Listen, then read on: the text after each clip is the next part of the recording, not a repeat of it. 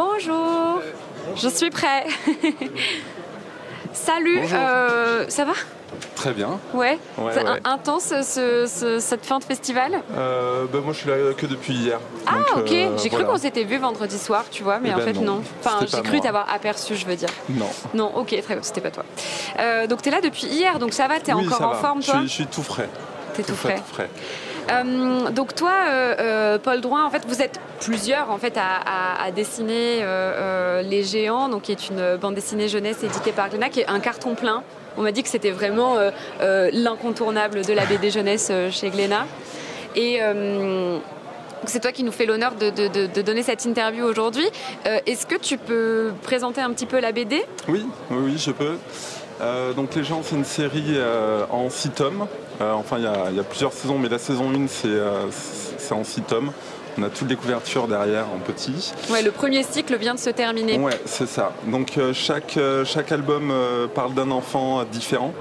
Euh, donc par exemple le tome 1 c'est la petite Erin qui est une écossaise, le tome 2 c'est un petit garçon qui est allemand, etc. Et euh, et, euh, il y a une, un fil rouge avec une grande aventure, mais euh, voilà des couleurs euh, d'albums très différentes parce qu'on va suivre, euh, ah bah, on va commencer avec Erin, puis avec euh, Siegfried et tout, et leur, leur, leur, euh, les aventures, leur, leur destin vont se mélanger. Et euh, il y a un gros méchant qui s'appelle Alifa. Et, euh, et voilà, ils vont devoir s'unir euh, pour, euh, pour lutter contre. Pour le défaire, euh, euh. voilà, pour le défaire. Exactement. Euh, donc là, il y a. euh, on- Bon, en vrai, je sais même pas pourquoi j'ai commencé par cette question. Mais on va, co- on, on va, on va plutôt Oui. terminer par cette question, excuse-moi. Euh, donc, Les Géants, c'est un travail à six mains. Ouais. Comment ça s'est articulé, euh, ce, ce travail, euh, j'allais dire départ, de titan, mais c'est peut-être... Ouais, Ouais. de géant. Bah, au départ, c'est un- l'éditeur, euh, mon éditeur et, euh, et mon scénariste Lilian qui, euh, qui avait ce projet depuis, depuis quelques temps déjà. Euh, voilà, euh, dans leur, dans leur sacoche. Et euh, moi, je suis arrivé, je suis arrivé ensuite.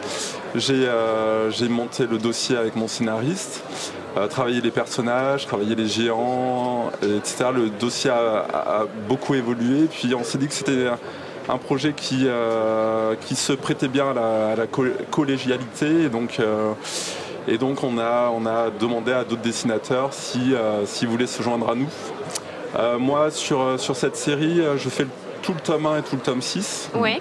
Voilà, et, j'ai, euh, et je fais euh, tout le, le brouillon des autres albums, euh, ce qu'on appelle le storyboard, ainsi que la direction artistique. Donc je chapeaute un peu J'allais l'ensemble. dire, c'est un peu toi qui à l'origine de la direction artistique, euh, qui, Ouais, qui chapeaute je- le tout, qui fait en sorte que. Parce qu'en fait, quand on travaille à plusieurs comme ça, c'est un peu, en- entre guillemets, un, un risque de se dire, euh, ok, ça se ressemble pas du tout d'un tome à l'autre, Oui, on n'arrive oui. pas à reconnaître cette patte, cette identité. Donc toi, tu es aussi là pour vérifier ça? Oui, oui, je suis là pour, pour faire en sorte que ce, pour garder une, une cohérence. Après, euh, en fait, moi, j'étais là pour, euh, j'ai créé l'univers, les personnages, les géants.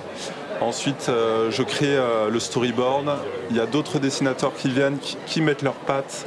Euh, voilà, il faut pas que, il faut que les styles euh, soient pas trop différents. Euh, après, c'est des dessinateurs qu'on est allé chercher parce que on sentait que ça allait bien coller avec l'univers Ouais, bah des géants. forcément, ça devait être un travail Ouais. monstre de trouver des, des personnes qui. le, le processus de recrutement aussi. Oui, bah après moi c'est un travail que, que, que- que j'aime, euh, rencontrer des personnes, euh, les intégrer au projet, ils apportent quelque chose, chaque auteur, autrice apporte quelque chose aussi de nouveau.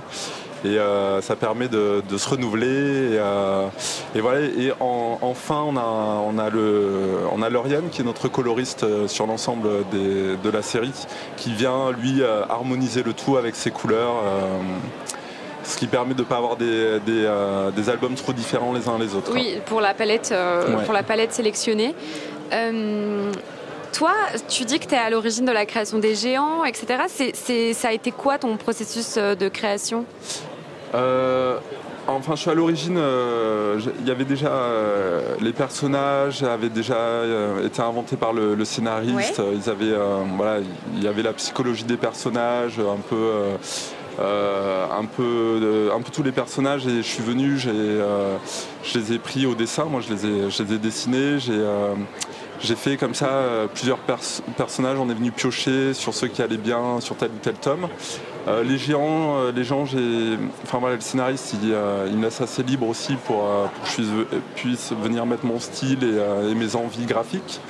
Et c'était trouver des géants qui soient suffisamment différents les, les, uns les autres. et là, je me suis, je me suis éclaté là-dessus. Et, et voilà, c'était quoi C'était mon inspiration C'était euh, ton process de création, euh, comment ça s'est passé, comment tu as commencé, oh. est-ce que tu as commencé à faire des croquis, est-ce que tu l'as envoyé au scénariste en retour enfin... Avec Lilian, on a, une, on a une longue expérience maintenant, puisqu'on a travaillé avant sur la famille fantastique chez Glénat, on a fait plusieurs tomes euh, avant de faire Les Géants. Donc on se connaît bien. Et, et bah on a à peu près, je sais pas, ça dure, on a un an de création où ça va être faire beaucoup de croquis, faire euh, un jeu de va-et-vient. De ping-pong, euh, où tu te dis, ok, donc ça, qu'est-ce que tu en penses? Moi, je verrais plus ça comme ça. Euh. Exactement. Et il y a eu plusieurs moutures du projet aussi. C'est pas, voilà, ça a été retravaillé parce qu'il fallait qu'on arrive à, à, faire une narration avec des personnages, voilà, des humains et des, des, créatures gigantesques. Et ça, ben, ça, ça prend, c'est pas évident de, de trouver la bonne mise en page, la bonne, euh, la bonne oui, parce que c'est vrai que bon, on, regardera quelques planches, mais cette notion euh, d'immensité du géant et mm. du, de la tout petit enfant qui accompagne le géant, c'est très bien fait pour le coup. Ça devait être un, gros travail de, un challenge, un challenge de sans cesse vérifier que ça, on voyait bien du cinéma en fait. Ouais, ouais, tout à fait. Ben, nous après, on s'inspire de, films euh, comme je sais pas Pacific Rim, Transformers. C'est un peu. ah ouais. Faut jouer avec les différentes échelles, euh, bah, petit et grand, et euh, au départ c'était euh, c'était pas c'était pas forcément évident. Tu vois, tu me fais une transition parfaite parce que justement j'allais te demander quelles étaient tes inspirations? Alors sur, le tome il y, a, pas mal de. Moi j'ai été inspiré par Miyazaki, voilà tout ce que tout ce que fait le studio Ghibli.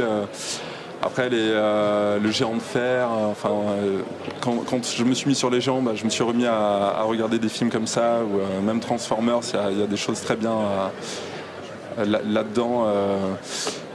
Et, voilà, le challenge, c'était vraiment ça, c'était de montrer la, relation entre un, un, humain, voilà, Erin, et puis son... Une petite fille Une petite fille, son géant qui est pas juste, qui fait pas 3-4 mètres, mais qui fait plusieurs dizaines de mètres et plusieurs... C'est marqué au début à chaque fois Ouais, c'est écrit à chaque fois, 15 mètres Et 10 tonnes. Rien que ça. Ouais. Bon, les autres, ils sont grisés comme des champions de Smash Bros, mais c'est parce qu'on les a pas encore débloqués. Là, là, sur celui-là, voilà. Ah, ils y ah, sont faut peut-être pas le montrer, mais euh, ils, y sont tous. Et, euh, et, donc voilà, donc chacun a son. Euh, donc on est quatre, quatre dessinateurs en tout et chacun son géant il me fait un peu penser à Bard dans League of Legends. Je sais pas du tout si tu as la ref, euh, mais euh, je t'enverrai des photos. Tu, tu, verras, il me, fait, il me fait un peu penser à lui. Je pense que dans le chat, vous aurez peut-être aussi la ref. Donc Miyazaki ressort souvent depuis hier. C'est vrai que c'est un peu une, une, inspiration pour, euh, pour beaucoup, complètement. Et donc les géants, ils ont tous un cara design unique. Hein. tu l'as montré tout à l'heure. Bon, c'est vrai que ça spoil un petit peu, mais je trouve qu'ils sont tellement chouettes qu'on pourrait, on peut les montrer, mais on n'a pas le tenant et aboutissant de l'histoire non plus. Euh, comment, tu, comment vous les avez pensés tous ensemble? Comment euh, avec le scénariste aussi euh? Alors il y avait différentes couleurs. Le géant du tome 1 c'est un géant de la nature, un géant végétal. le géant du tome 2 c'est celui de l'eau. Donc après, après voilà, ils ont déjà le géant du tome 3 c'est la pierre. ensuite c'est les machines. Ensuite c'est un Washita, c'est un géant un petit peu euh, de la nature, des ouais des esprits, des plus esprits, des esprits, ouais, ouais, voilà c'est ça, euh, un peu chamanique. Euh, exact. Et le gros méchant bah, qui a des corps un petit peu de diable et, donc j'avais j'avais ces infos là. Ensuite, moi j'adore j'adore créer des nouveaux designs qui soient originaux, enfin. Donc euh, donc c'est venu au fur et à mesure. Il y en a que j'ai trouvé directement, euh, il y en a d'autres euh, qui ont mis plus de temps. après il y a les, auteurs qui bossaient avec leurs géants. par exemple James, il travaillait avec les gens du tome 2 de l'eau. Il est venu derrière aussi retravailler avec son style et, ses envies. Et, Donc vous êtes peut-être parti d'un élément, d'une palette de couleurs, de. Ouais, et puis des Chaque géant devait représenter quelque chose. Ouais, c'est ça. Voilà. Et donc du coup c'est comme ça que ça s'est articulé. C'est vrai que c'est là Enfin c'est sûr que l'eau on le pense plus euh, élancé, euh, euh, fluide, etc. dans les tons bleus. et, la pierre un peu plus robuste, imposant, massif. Sur les textures aussi, l'eau, ça va être. il a des épaulettes avec comme des comme de comme des comment dire des rochers avec des c'est un peu écaille enfin il, a des écailles etc moi, j'ai sur le tome sur le tome avec Irso, donc c'est le, géant végétal. Bah, il a des, plumes, il a en fait il... des bois de serre, des, lianes quand il marche. Ses pieds sont ancrés dans le sol comme des troncs. Oui, puis il a la faculté de, de, se modifier un petit peu selon selon ses envies il, est vivant, quoi, comme euh, les plantes, etc. Et pour les enfants euh, des différents tomes, c'est un peu comme leur doudou. Euh, c'est chaque enfant a son doudou.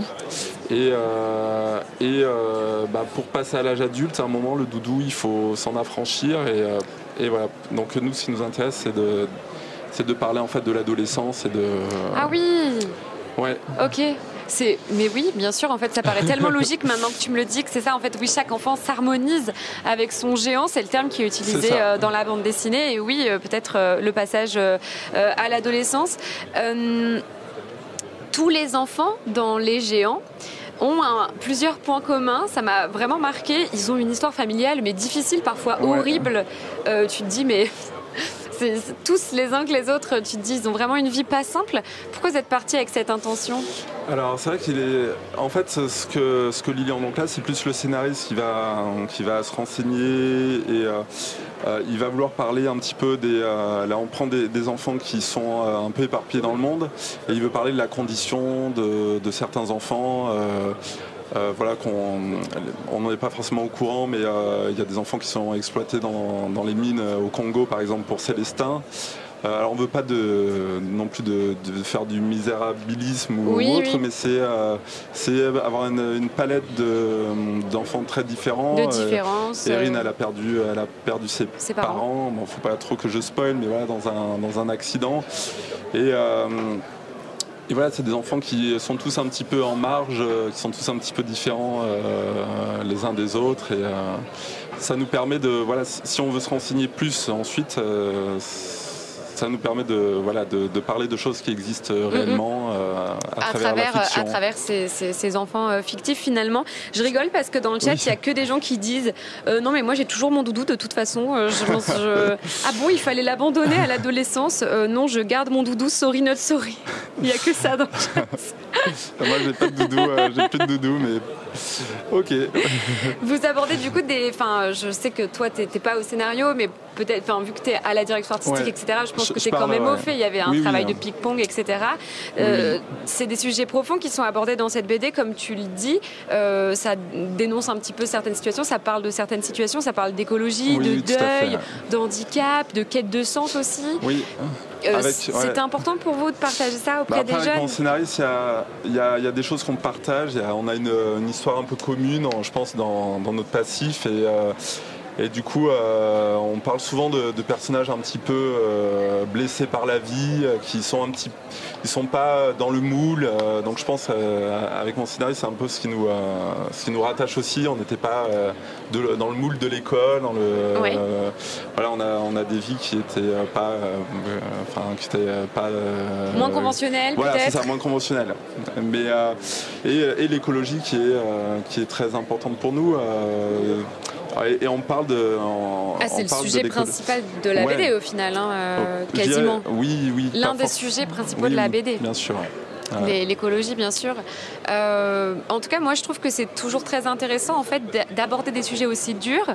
Euh, comme le deuil, l'handicap, hein, par exemple, ou, comme tu disais, cette mine au Congo, l'exploitation des enfants, le harcèlement, enfin tout ça, et, de, le, rendre digeste pour les enfants, tu vois, que ça soit pas euh, un princesse Sarah-like euh, ou les malheurs de Sophie où tu es en mode, mais attends, mais c'est horrible ce qui est en train de se passer, genre à l'aide en fait. Ouais, ouais, mais c'est pour ça que je disais, euh, sans tomber dans le miracle, ah, c'est un mot qui est misérabilisme. Ouais.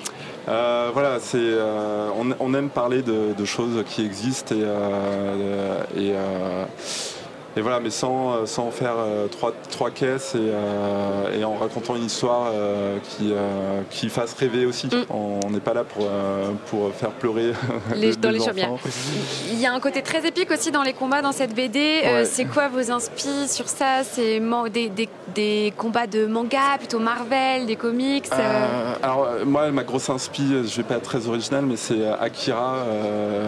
quand j'ai découvert ça, quand j'étais au collège, ça a été une grosse claque.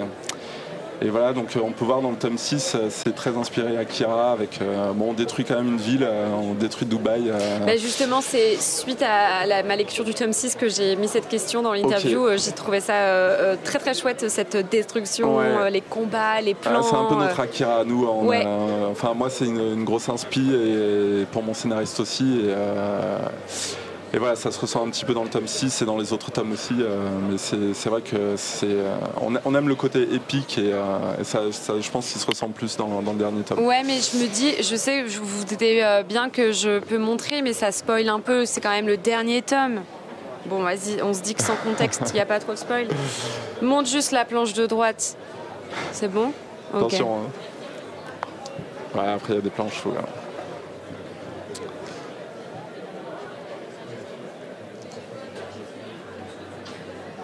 Moi j'adore. Si tu devais choisir un géant avec lequel te lier en harmonie, tu choisirais lequel? Euh, le tome 1, ce Hirso. C'est ton premier mon Ouais, c'est mon premier, mais comme euh, Erin, c'est ma préférée, c'est ma chouchoute. Oui, c'est vrai. Euh, bah, moi aussi, c'est ma chouchoute. Ouais, je l'adore. Elle est, elle, est, elle est sans cesse. je trouve que elle, elle envoie et elle a un caractère très cool. J'aime bien son énergie, exactement. on approche de la fin de cette interview. je vais juste faire une question hors sujet. On m'a dit que tu étais un gros joueur de jeux vidéo. Ah bon? Ouais. tu euh, jouais à... pas, pas, tant que ça, mais j'étais ah oui, joueur vrai. J'ai vu une interview euh, de, de, toi ah, où tu disais que quand tu étais enfant, euh, tu jouais ah, oui, aux jeux vidéo enfant, et tout, ouais, ouais, que ça t'avait. Ah oui, mmh, oui, oui. voilà. Mais si, j'en suis sûr. Mais j'ai quasi arrêté. Le jeu vidéo maintenant. Après, je suis passé oh non, on a perdu quelqu'un dans nos rangs. Oui, j'ai lu aussi ça, que tu jouais beaucoup aux jeux de société. Et voilà, maintenant je joue de temps en temps avec mes enfants, mais j'ai moins de temps.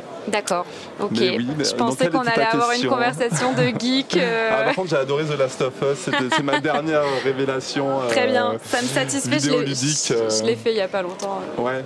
Ça, me satisfait cette réponse. Je cherche une PS4 pour jouer au, 2 que j'ai toujours pas fait. Ah oui Donc voilà, si quelqu'un a une PS4 avec The Last of Us 2. Il est sur PS4 The Last of Us 2 Je pensais, je pensais qu'il était juste sur PS5. Si, quelqu'un a une, si quelqu'un a une PS5, ça me va aussi. Une PS5, ça va aussi, hein, bien sûr.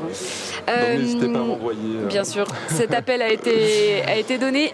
vous préparez du coup un prochain cycle à paraître en fin d'année pour les géantes. Est-ce que tu peux nous en dire davantage? Oui, je peux en dire un peu plus. Ça va être un cycle de 8 tomes cette fois et euh, on commence euh, en Corée du Nord avec euh, un nouveau personnage que j'affectionne beaucoup, c'est qui va s'appeler Moon, qui est une petite coréenne.